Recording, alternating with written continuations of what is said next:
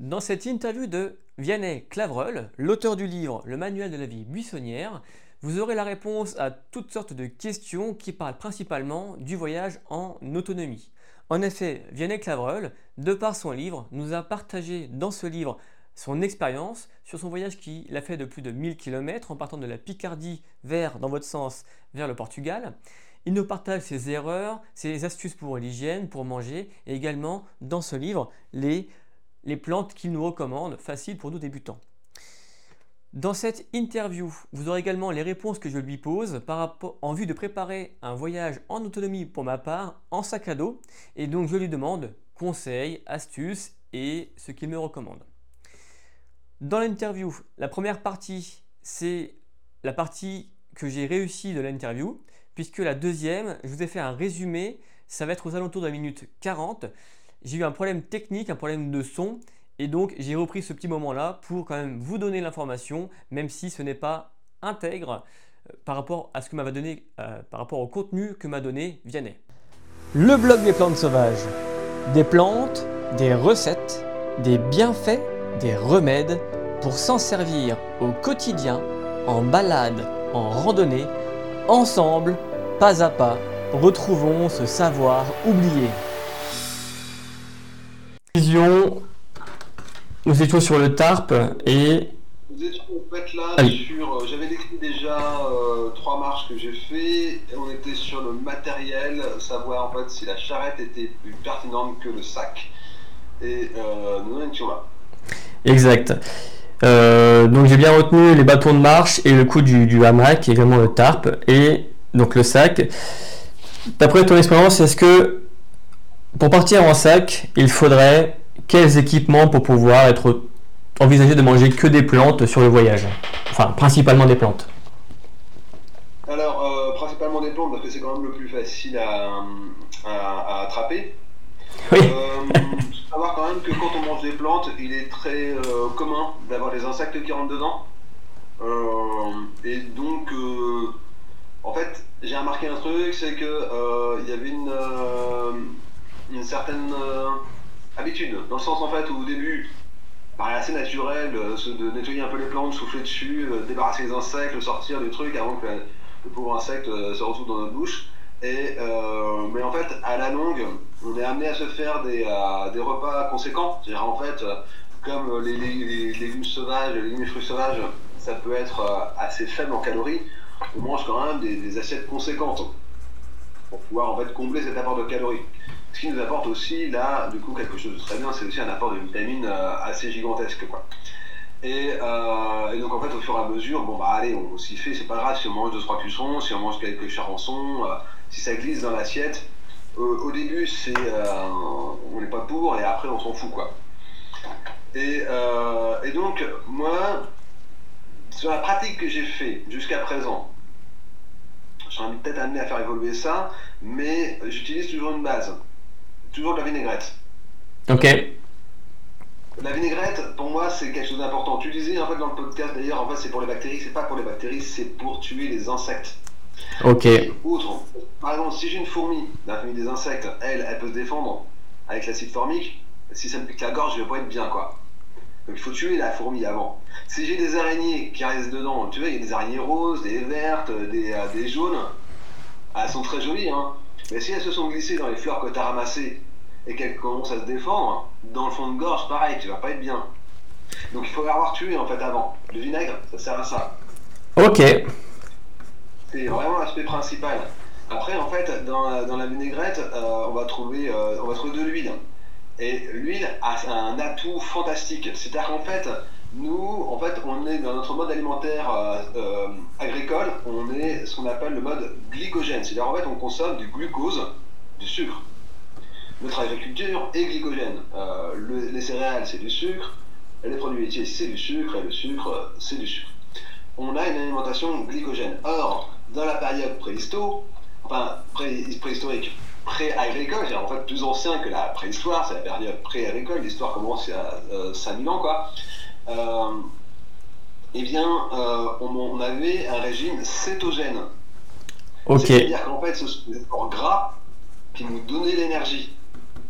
Mmh. les apports de sucre et les apports de gras. Et ça, en fait, on peut pas être les deux en même temps. On peut pas être et, euh, et, glycémique et, cétogène en même temps. Donc, euh, ça peut pas être les glucoses et les graisses en même temps.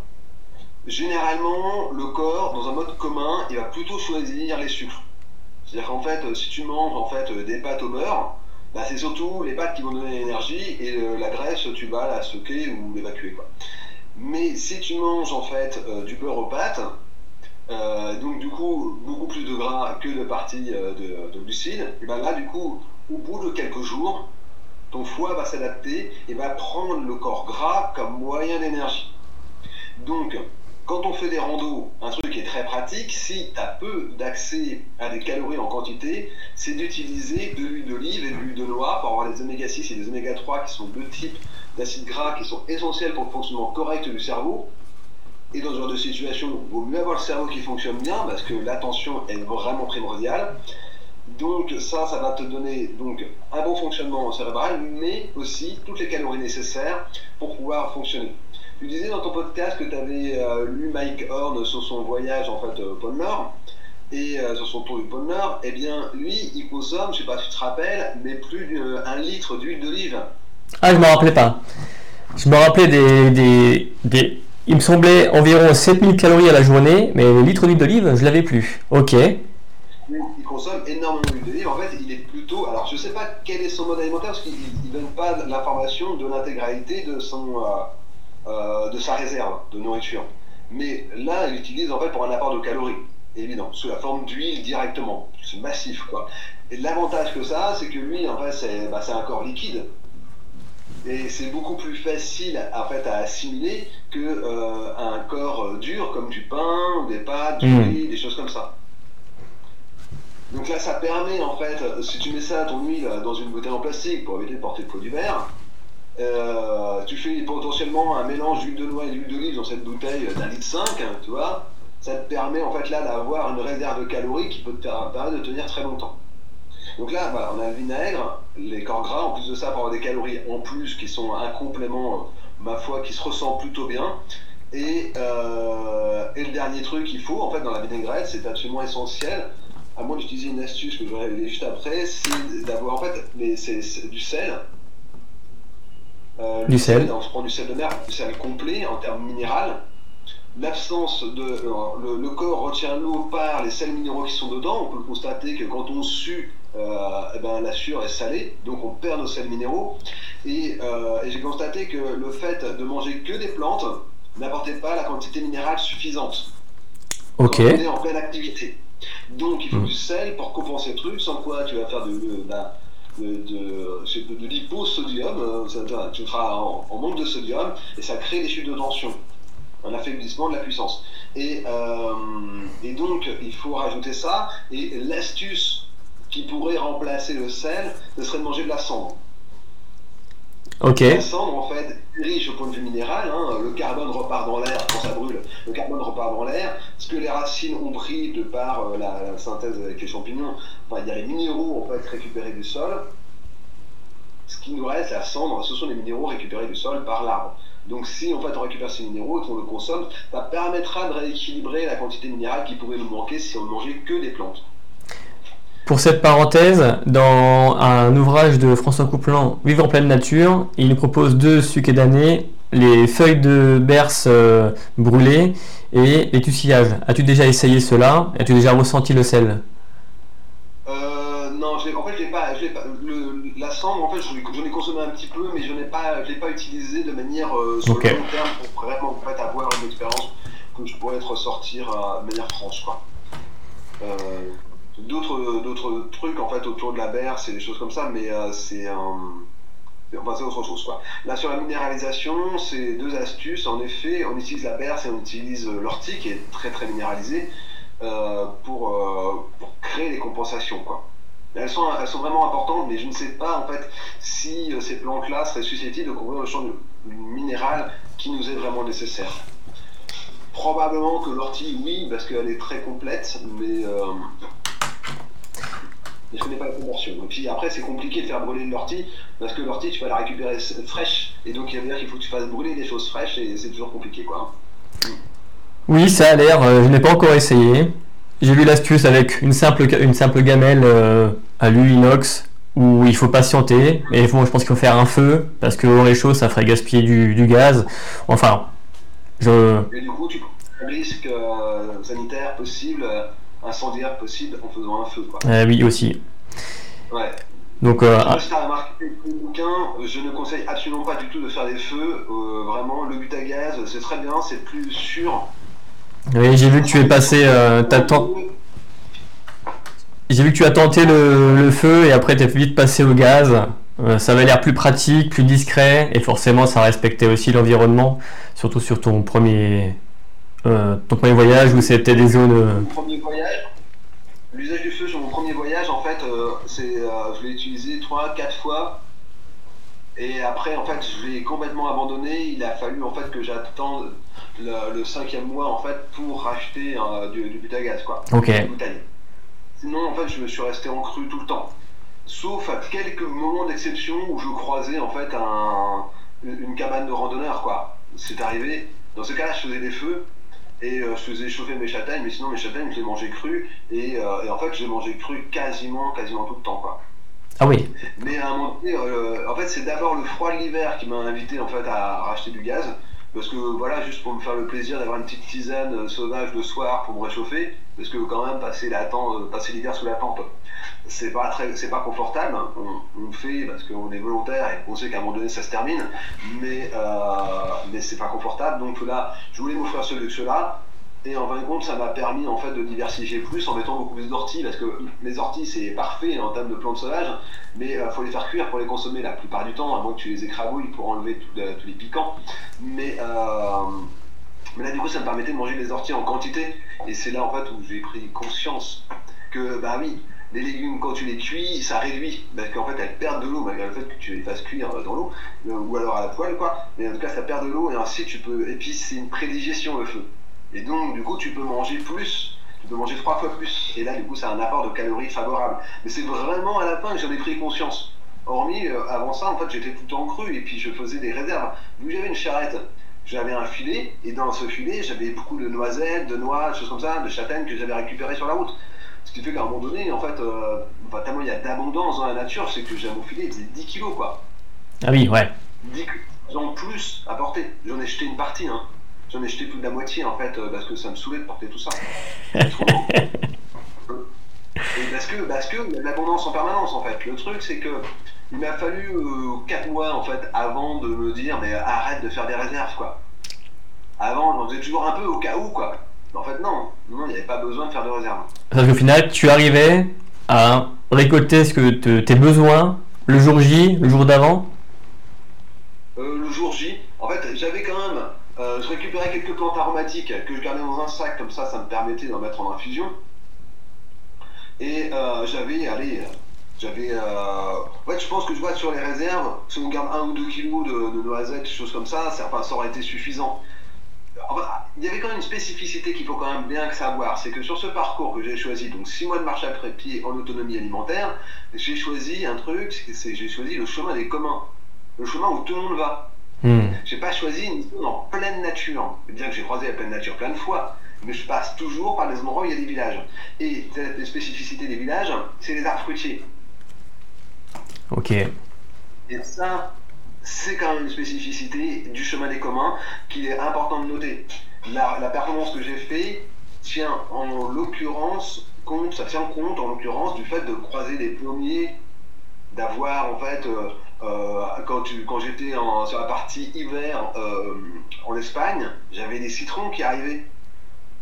Donc j'avais des citrons, d'ailleurs c'était marrant, c'est des citrons un peu spéciaux vous n'avez jamais vu en magasin, avec des écorces qui font plus d'un centimètre et j'avais juste appelé la partie jaune. Et la partie blanche, en fait, qui restait en dessous, était tout à fait comestible. Très bonne. Donc ça a intégré complètement mes salades sauvages. Ah, sympa. Oui, du coup, c'est très bon.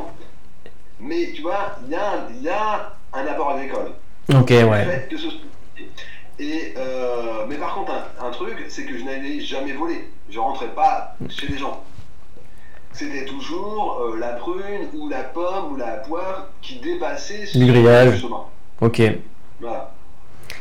Donc là, c'est quand, même un aspect en fait important à prendre en compte. C'est pas c'est une portion, hein, c'est une portion qui va représenter 10, de 20, je sais pas trop de pourcentage comme ça, par nombreux. Les plantes sauvages et les fleurs sont la grande et les noisettes et les châtaignes et les noix sont la grande majeure partie de ce que j'ai mangé avec un peu de pêche à l'intérieur. Euh, pas les pêches des fruits, hein, je parle de la, pêche à pied. Euh, ok. Des coquillages. Par rapport au. Euh, tu me dis hein, quand tu veux partir, parce que je pense que je pourrais encore discuter une heure comme ça. Par rapport au contenant, est-ce que tu as déjà essayé des contenants en inox, des choses qui tiennent dans le temps, qui sont assez légères à la fois mais où les aliments ne se dégradent pas comme l'huile ou euh, parce que l'huile et le plastique, ça me semble pas terrible. Non, c'est pas terrible. En effet, l'inox fonctionne très bien. Hein. Il, faut les, trucs en inox qui sont super légers. Moi, j'utilise euh, l'inox notamment, euh, notamment pour les gourdes. là, pour les contenants en fait, alimentaires, j'utilise en effet l'inox, c'est vraiment très bien avec des couvercles en plastique, parce que c'est, oui. ils sont mobiles et sont pratiques et euh, assez, assez volumineux à plusieurs niveaux. J'utilise en fait des contenants notamment pour, euh, bah, enfin pour l'eau évidemment. Alors l'eau, vraiment le truc, c'est que euh, l'astuce sur laquelle je ne demanderai sans doute jamais, c'est d'utiliser une gourde avec une paille. Parce que la problématique d'un effort long, c'est se faire mal au tendon. Et si jamais tu génères une, tendinite parce que en fait euh, ça fait trois semaines que tu marches ou un mois et demi ou que tu as des montées de ouf à, subir, en fait si euh, c'est parce que j'ai eu l'accident en fait euh, que, je peux le, prévenir maintenant. si jamais en fait tu, montes, tu, ne vois qu'une fois que tu es arrivé à, la hauteur de ton objectif, c'est-à-dire en fait en haut de la colline, tu bois beaucoup trop tard. Et là tu risques de te faire mal. Ok. En fait, en fait, on dit souvent qu'il faut boire avant qu'on ait soif. Moi, je dirais plutôt un autre truc pour avoir un meilleur point de repère, c'est boire dès que le corps chauffe. L'idée étant de refroidir le corps en permanence. Dès que tu sens ton corps chauffe, tu bois une ou deux gorgées. Ce qui fait qu'en fin de compte, tu bois pas beaucoup et tu vas pas uriner tant que ça. Parce que ton corps va utiliser ça pour refroidir, c'est dans le cycle de la transpiration en fait que, l'eau va, circuler. T'as pas besoin de une, une, gorgée en fait pour si c'est à chaque fois que ton corps a chaud, mais n'empêche que les performances physiques que j'ai réalisées alors que euh, j'ai une base sans entraînement, on va dire, euh, pour moi c'était assez touchant. Je ne pensais pas du tout pouvoir faire des choses pareilles.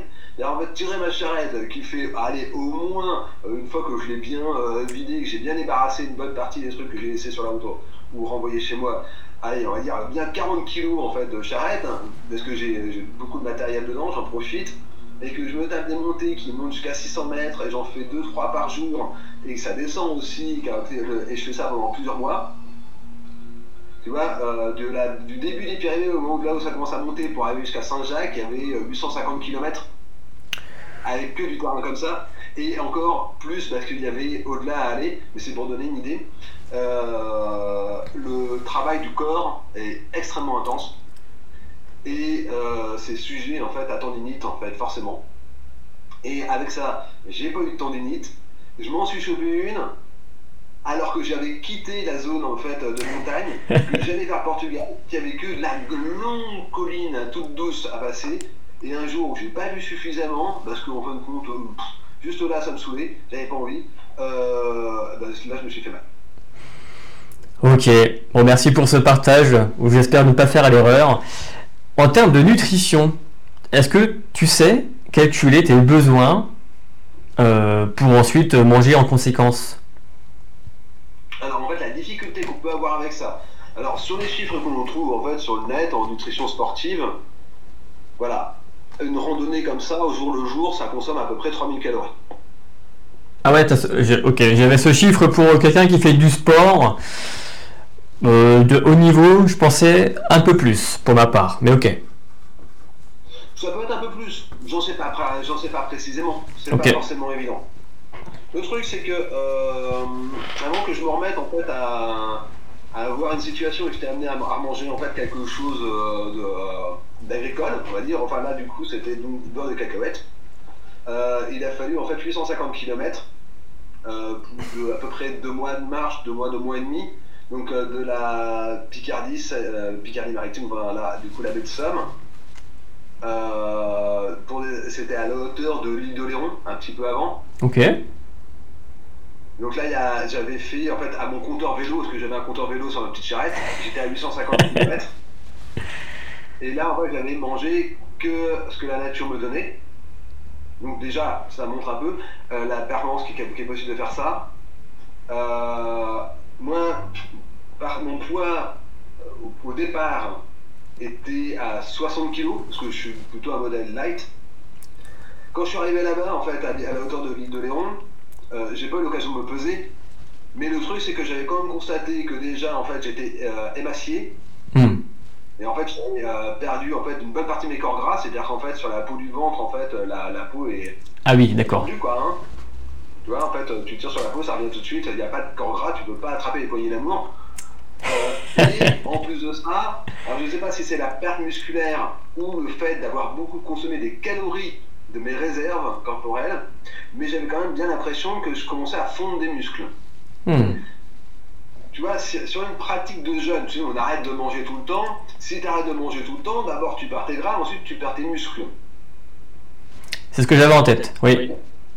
C'est l'ordre d'apparition en fait de la consommation énergétique du corps. C'est-à-dire en fait, euh, les organes vitaux vont être euh, évidemment consommés en dernier, c'est là où tu vas mourir après.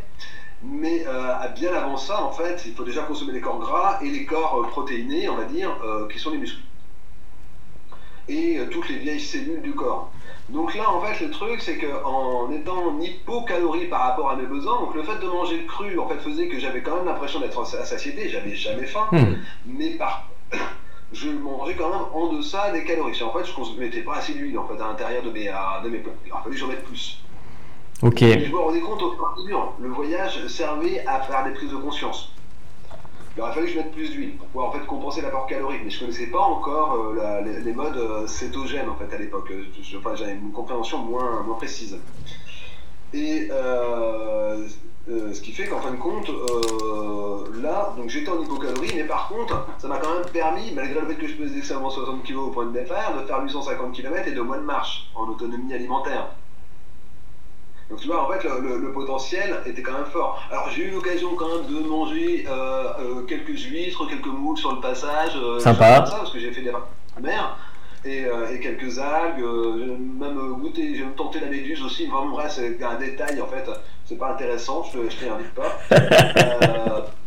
donc ça vaut, ça vaut rien, et puis certainement que c'est que de la flotte en plus de ça.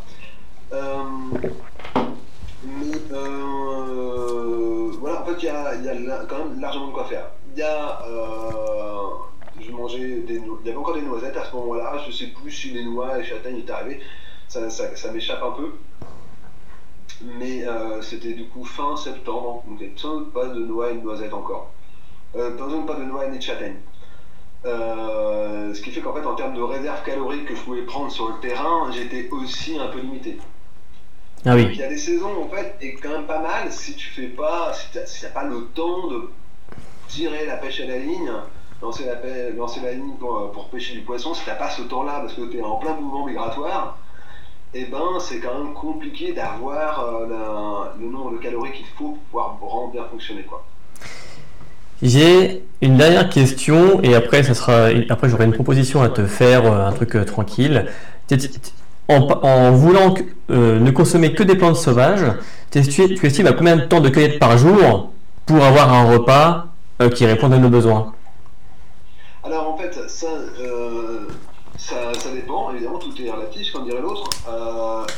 quand tu fais une cueillette, quand tu es en fait en train de marcher, tu t'arrêtes pas là à faire une petite cueillette par-ci, une petite cueillette par-là. En fait, tu repères des spots. Tu vois un endroit en fait où les plantes, d'une, euh, sont en très bonne santé. Hein, c'est le premier critère. Il faut que les plantes soient belles. C'est vraiment euh, le critère par excellence. C'est significatif d'une belle santé de la terre, d'une belle santé de la plante. Voilà. On choisit que des plantes en très bonne santé. Et, et ce spot-là, sa spécificité, d'être, euh, d'en avoir beaucoup. Comme ça, tu crées un faible impact sur l'environnement et puis tu améliores rapidement, vraiment grandement le rendement. Euh, suivant les terrains, ça change un peu. C'est-à-dire qu'en fait, euh, quand euh, j'ai fait des phases de préparation, un coup j'ai fait donc 3 mois et demi d'autonomie alimentaire en mode sédentaire, en fait, je me déplace pas, je fais peu de choses, je bosse encore, je mon étude d'une nature qui des fois est un peu me laisse du temps horaire en fait confortable. et donc du coup, je mange que des plantes sauvages comestibles, je suis bien. Et la zone où je, me trouve, en fait, fait qu'en 5 minutes, j'ai une assiette remplie quoi. Ok. En 5 minutes. Hmm. Bah, c'est vraiment facile. Après, en fait, quand tu es en déplacement et que tu retrouves, en fait, là, du coup, quand tu as des spots, ça, va relativement vite, quoi. Après, ça dépend aussi de la saison. C'est-à-dire, en fait, là, en cette saison de, de, courant février, on a des toutes petites choses et les éléments sont vraiment petits, donc euh, tu vas prendre plus de temps aussi, quoi. Là, on n'a pas encore les feuilles dans les arbres. Ça, va arriver à, foison courant mars, et fin mars en particulier, où là, on aura plein de jeunes feuilles dans les arbres. Là, on peut prendre les jeunes feuilles. Donc, en fait, ça accélère encore le truc et puis ça diversifie l'alimentation. Et, euh, mais la période en fait où tu auras vraiment beaucoup d'abondance, c'est le mois d'avril. Hmm. Parce que là, tu as les fleurs de partout, et notamment les fleurs de pissenlit qui sont plutôt grosses, qui sont bonnes à manger, pas agréables à manger, et euh, qui nourrissent très bien. Ça permet d'accélérer encore en fait, les, les, euh, les récupérations. Après, en fait, quand tu vois, tu as l'automne, où tu as les noisettes, les noix, les châtaignes, tout ça, euh, c'est encore facile à ramasser, mais le problème, c'est qu'il faut les, les, casser. Exactement. Ok, merci. Euh, écoute, je vais pas te prendre plus de temps, c'est déjà très bien. je vais te laisser je vais te laisser retourner à, tes occupations, bien sûr. Euh, sûrement une prochaine fois, on pourra se faire autre chose. Et ma petite demande, c'est euh, est-ce que tu as envie d'écrire un petit article euh, que tu pourrais poster par exemple sur ton site s'il est encore euh, actif sur tes trois recettes que tu, as préférées à cuisiner en pleine nature avec les plantes sauvages? J'ai mis ça en ligne. Donc, soit. Bah, oui, pourquoi pas, ouais, il y, a des petites astuces qui sont plutôt rigolotes, en fait, euh, notamment sur, mm, sur le mode sédentaire, il y a des trucs intéressants à faire. Euh, notamment, j'ai une, euh, une, soupe d'ortie qui est sans doute la meilleure soupe d'ortie du monde et, et qui s'éloigne beaucoup de, de, celle que l'on va trouver sur, sur internet. Que l'ortie a ce grand inconvénient, c'est que c'est bien sympa, tout le monde a entendu parler de la soupe d'ortie, ceux qui en ont mangé n'en mangent pas très souvent parce que l'ortie c'est quand même très fibreux et ce qui fait qu'en fin de compte en manger c'est pas toujours très intéressant au moment où tu les fais cuire pendant plus de 20 minutes ce qui fait que c'est vraiment surcuit quoi. Donc il y, a une approche un peu différente, du coup je garde le mystère, une approche un peu différente qui permet d'avoir quelque chose d'extrêmement onctueux avec euh, peu de temps de cuisson et, euh, et, qui est bien plus délicieux en fait que cette, euh, que cette méthode en fait qui est proposée le plus souvent. Et, euh, et puis après, en fait, euh, bah ouais, je peux faire euh, des, des, propositions pour les compositions. En effet, dans mon bouquin, il y a un truc, hein, c'est que il y a un cuistot un peu, il n'est pas étonné, mais c'est quand même un chef. Hein, oui, je l'ai. Qui m'a proposé donc de me donner des, des plantes sauvages. C'est quelqu'un avec qui j'avais bossé plusieurs fois, et voilà, il est sympathique. Tu parles bien de Jean-Marie Dumaine, c'est ça? Marie Dumaine, ouais, c'est ça. Alors j'ai dit ok, et puis quand ils m'ont envoyé les recettes, je me suis dit, bah, c'est con. J'ai eu la même réaction, euh, j'étais là, je fais. Alors c'est sympa, et comme je te l'avais évoqué par message, bon. Euh... c'est pas très adapté. D'après ce que j'ai écouté du podcast, en fait, euh, euh, euh, t'as pas pris vraiment le temps de regarder, de feuilleter la partie botanique en fait dedans Non, j'ai en effet survolé, j'ai vu deux trois trucs. Je voulais voir la vue d'ensemble. Et cela dit, par contre, j'ai trouvé qu'il y avait quand même pas mal de, petites astuces. Et donc, mais tu as raison, je l'ai pas. en fait, il y a 75 espèces, dans le sens en fait, il n'y a pas que des végétaux, il y a aussi des crustacés, des coquillages, des choses comme ça. Et en fait, aussi à l'intérieur, j'y passe des choses. Et l'information la plus importante en fait, à recevoir en fait, à l'intérieur, c'est qu'en fait, là, c'est une espèce de redondance au niveau de la recette. Euh, c'est la salade, quoi. C'est le mesclin. Parce que franchement, c'est facile. À chaque fois, c'est différent parce que ça dépend de ta cueillette. Mais à chaque fois, c'est pareil parce que ça dépend de la saison. c'est vrai que c'est une bonne solution. Ouais, là sur le terrain, quoi. Hmm. Euh, mais pour peu en fait que ta, ta base de vinaigrette est la même, à moins que tu trouves de l'ail ou de l'oignon sauvage ou des poireaux comme ça, de la ciboulette sauvage, ce qu'on peut trouver hein, suivant les territoires, euh, des fois du, euh, enfin des, des, plantes super bonnes. Et là du coup qui agrémenteront les aromates de ta vinaigrette, de, de, ta, de ta, salade. On a une redondance quand même là-dessus quoi. Et donc ça, ça, peut être ça peut être blasant ou ça peut être bien. Moi, je trouve ça bien. Franchement, euh, quand je trouve des champignons, choses comme ça que je, que je peux manger cru en fait et que je passe aussi, je trouve ça vraiment cool quoi. Mais, euh, mais sinon, en fait, après, il faut prendre plus de temps quoi. C'est-à-dire, en fait, si tu as plus de temps, parce que quand tu marches 6-7 heures par jour, bon, t'es un peu naze à la fin, euh, t'as oui. temps de mousse, mousse pour faire des farines. En effet, je pense que le, le projet que j'envisage, avec la notion de temps, il va falloir faire un choix entre prendre le temps de cuisiner ou prendre le temps de marcher. Je pense qu'il y a un différent trip. Et oui, en effet, euh, quand tu as un timing à respecter, c'est. Bah, entre, le, temps que tu as à disposition et la distance que tu veux exécuter, euh, il peut y avoir un choix à faire. Parce que ce que je me suis toujours reproché par rapport à ce genre de performance, c'est bon, certes, tu as plein de beaux paysages, mais par contre, tu n'en profites pas pleinement. Donc tu es déjà beaucoup plus lent parce que tu es à pied, hein, donc déjà tu en profites beaucoup plus que si tu étais à vélo. Mais euh, il manque une dimension de prendre le temps de cueillir, prendre le temps de pêcher, euh, prendre le temps de. pour diversifier les. Hein. Ou alors d'avoir peut-être plus de monde avec soi, faire tribu. Dans le sens ah. en fait où là on peut diversifier les tâches et ainsi réussir en fait à, potentialiser les, les formes quoi. Mais tu vois là, euh, je vais euh, donc cette année, euh, je propose une dizaine de, sorties, donc de deux jours d'autonomie alimentaire totale sur, sur une marche pour initier donc à la randonnée en autonomie alimentaire. Mais je fais ça sous mode tribu. C'est-à-dire en fait, j'accueille jusqu'à 12 personnes. Ok. je, je, fais le choix de faire un groupe, des groupes assez importants. C'est vraiment un choix tout à fait volontaire parce qu'en en fait, il y a largement suffisamment d'abondance pour pouvoir le faire.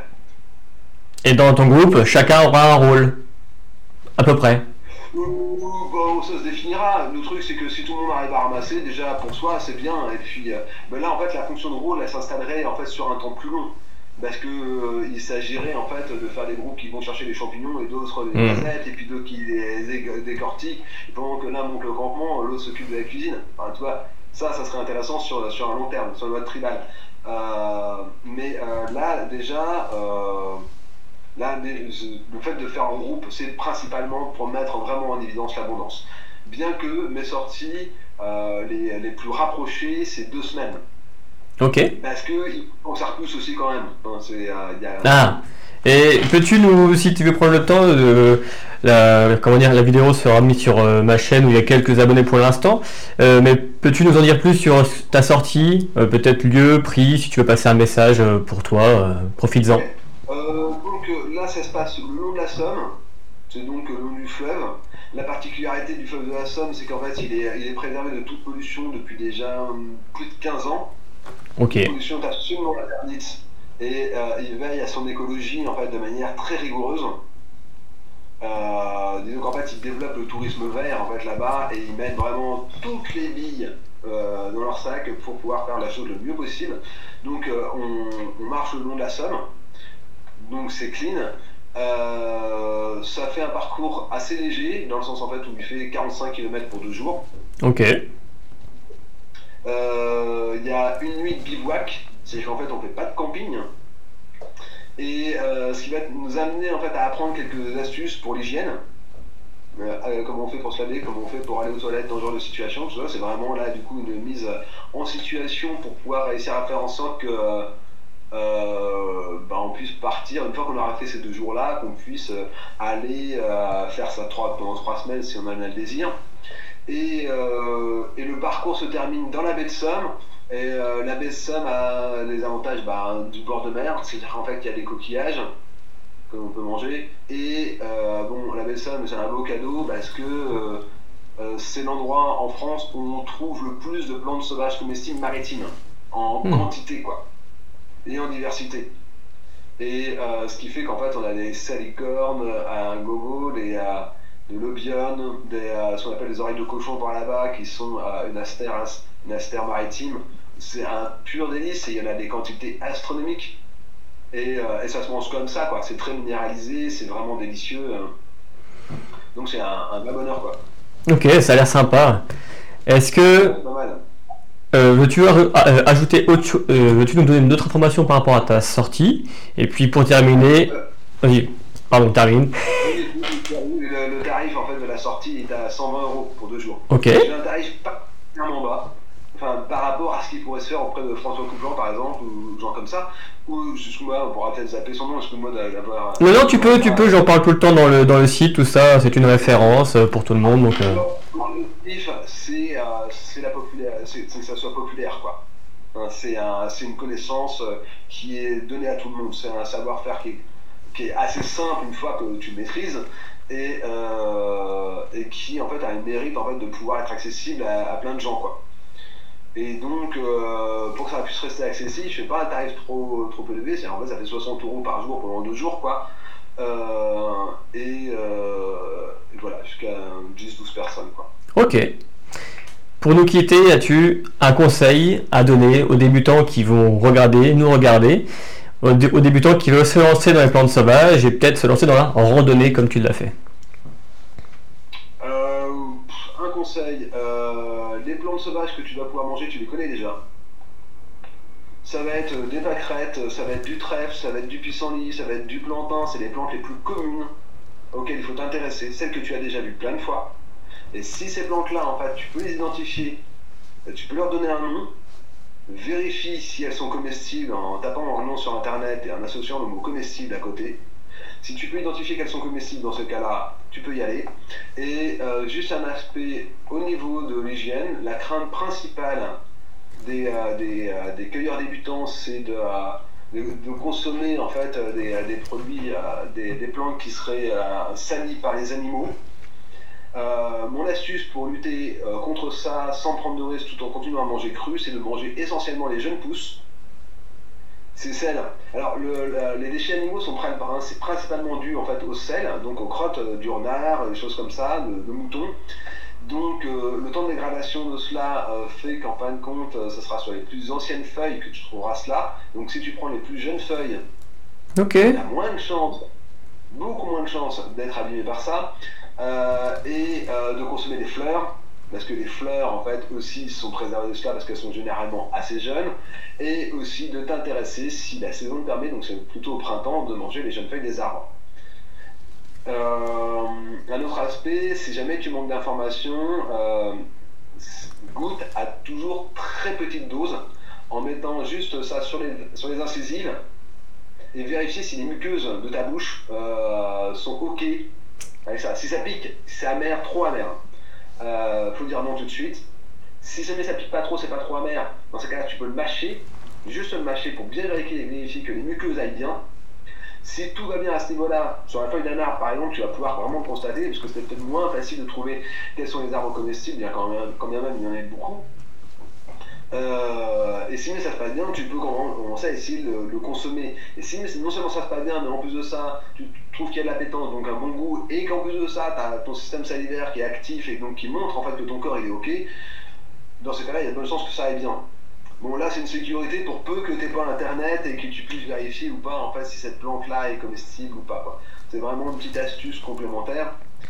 Mais euh, fie-toi à ton goût et à ta salivation. Le processus de salivation indique l'appétence ou le rejet. Mais si tu as le rejet, le goût te, préviendra. Et puis un autre truc, évite les champignons.